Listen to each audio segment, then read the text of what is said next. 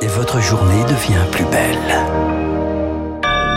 Nous sommes le vendredi 15 juillet 2022. Bienvenue à toutes et à tous. Bon réveil, il est 7 heures.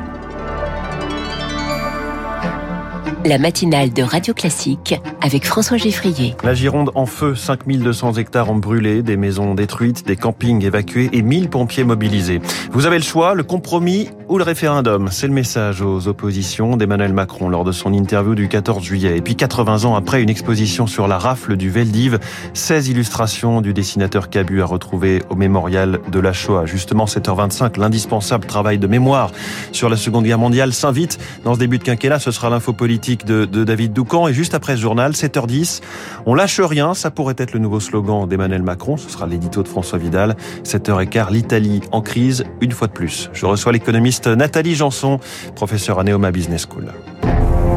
Radio classique. Le 7 heures de Radio Classique avec Charles Bonner à la une ce matin. Charles, plus de 5000 hectares brûlés en Gironde. Trois jours qu'il lutte contre les flammes. Deux incendies dans le département, l'un près de Landiras, l'autre près de la Teste de Bûche.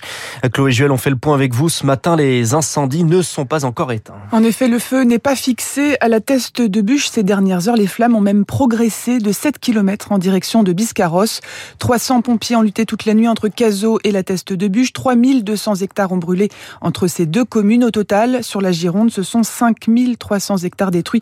Si l'on ajoute la ville de Landiras, avec 1000 pompiers sur le terrain, 10 000 personnes évacuées, 4000 rien que sur la, la commune de Cazaux. Ils ne pourront pas rentrer chez eux aujourd'hui. La situation est trop instable. Deux maisons ont été détruites. Écoutez, Dominique Ducasse, élu de la ville de la Teste de Bûche. Ça a été très rapide. En deux ou trois heures, nous avons réglé le problème. La mairie avait mis à disposition un hall des expositions. Il y a 48 heures, nous avons dû accueillir 6000 personnes, des campings qui étaient en danger d'incendie, disons. Des campings menacés car trop proches de la dune du Pilat. La préfecture demande d'ailleurs aux vacanciers de ne pas s'en approcher. Il y a la Gironde, mais également au sud d'Avignon.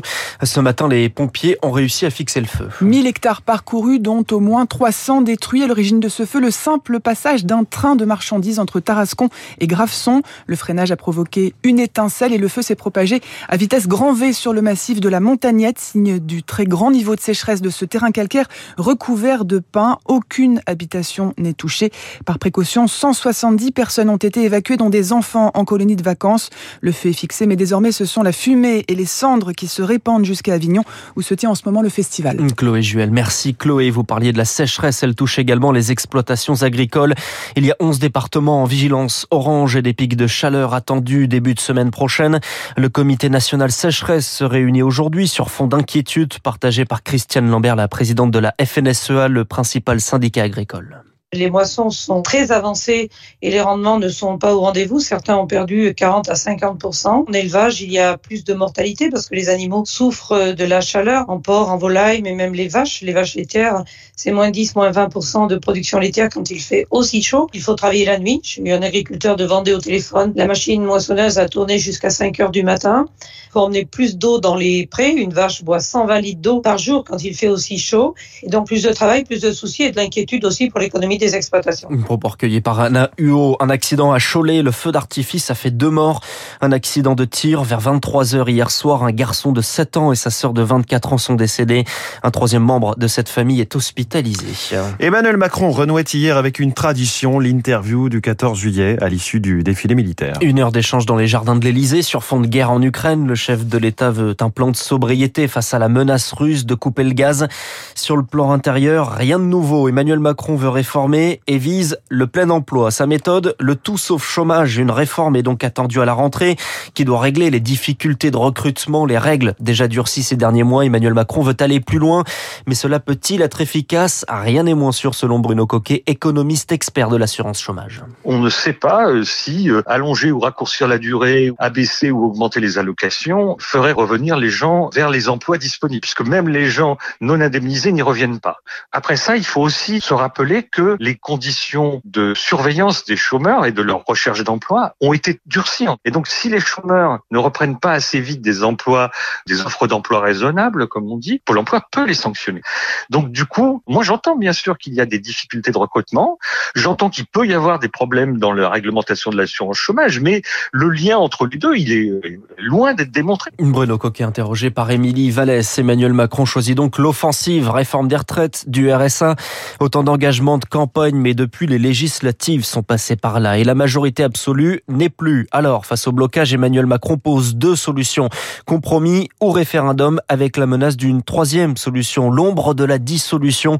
Preuve selon Gaspard Ganzer, ancien euh, conseiller en communication de François Hollande, qu'Emmanuel Macron n'est pas prêt à reculer.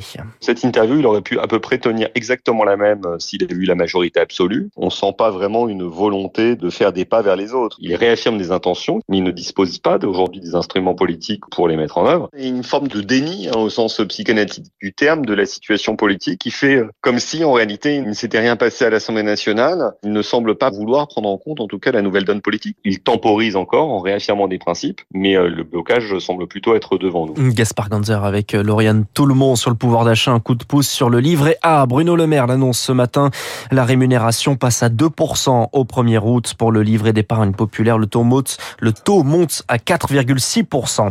Corriger l'erreur. Caroline Cailleux s'exprime ce matin dans le Parisien aujourd'hui en France. La ministre des collectivités territoriales s'excuse trois fois en cause ses propos sur le mariage pour tous d'il y a dix ans qu'elle qualifiait de contre-nature et ce plus récent où elle parle des homosexuels sans les nommer, parlant de ces gens-là, des excuses notamment à son collègue Clément Beaune qui avait parlé de propos extrêmement blessants.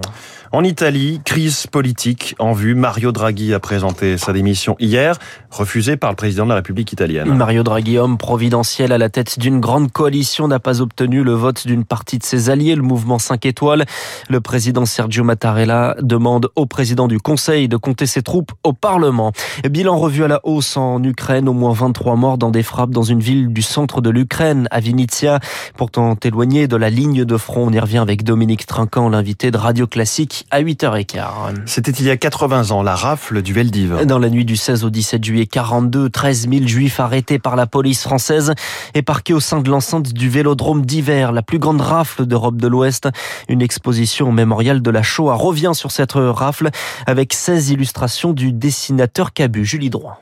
En 1967, Cabu a 29 ans. Il est chargé d'illustrer le livre de deux anciens déportés, un récit qui évoque pour la première fois le rôle de la France dans cette rafle. Le dessinateur découvre alors l'horreur de l'événement, sa femme Véronique Cabu. Il a fait des cauchemars en illustrant ce texte de Lévi et Tillard. il en était marqué pour tout le restant de sa vie. De cette tragédie, il n'existe qu'une seule photographie, celle des bus parqués devant le vélodrome.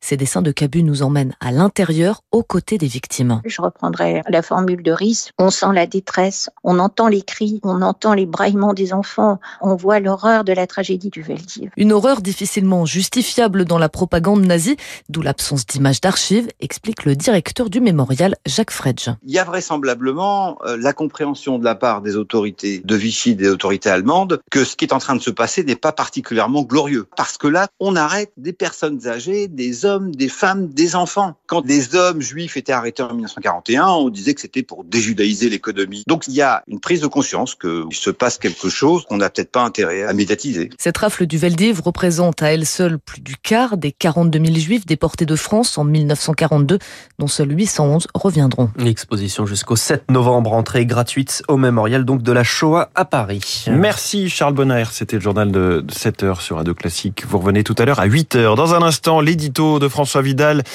Il ne parlait presque plus, mais nous voilà rassurés. Emmanuel Macron n'a renoncé à rien en matière de réforme et de mots cash. Puis cette question, l'Italie sans Mario, sans Mario Draghi risque-t-elle la faillite? Nathalie Janson, économiste et prof à Neoma Business School, est notre invitée.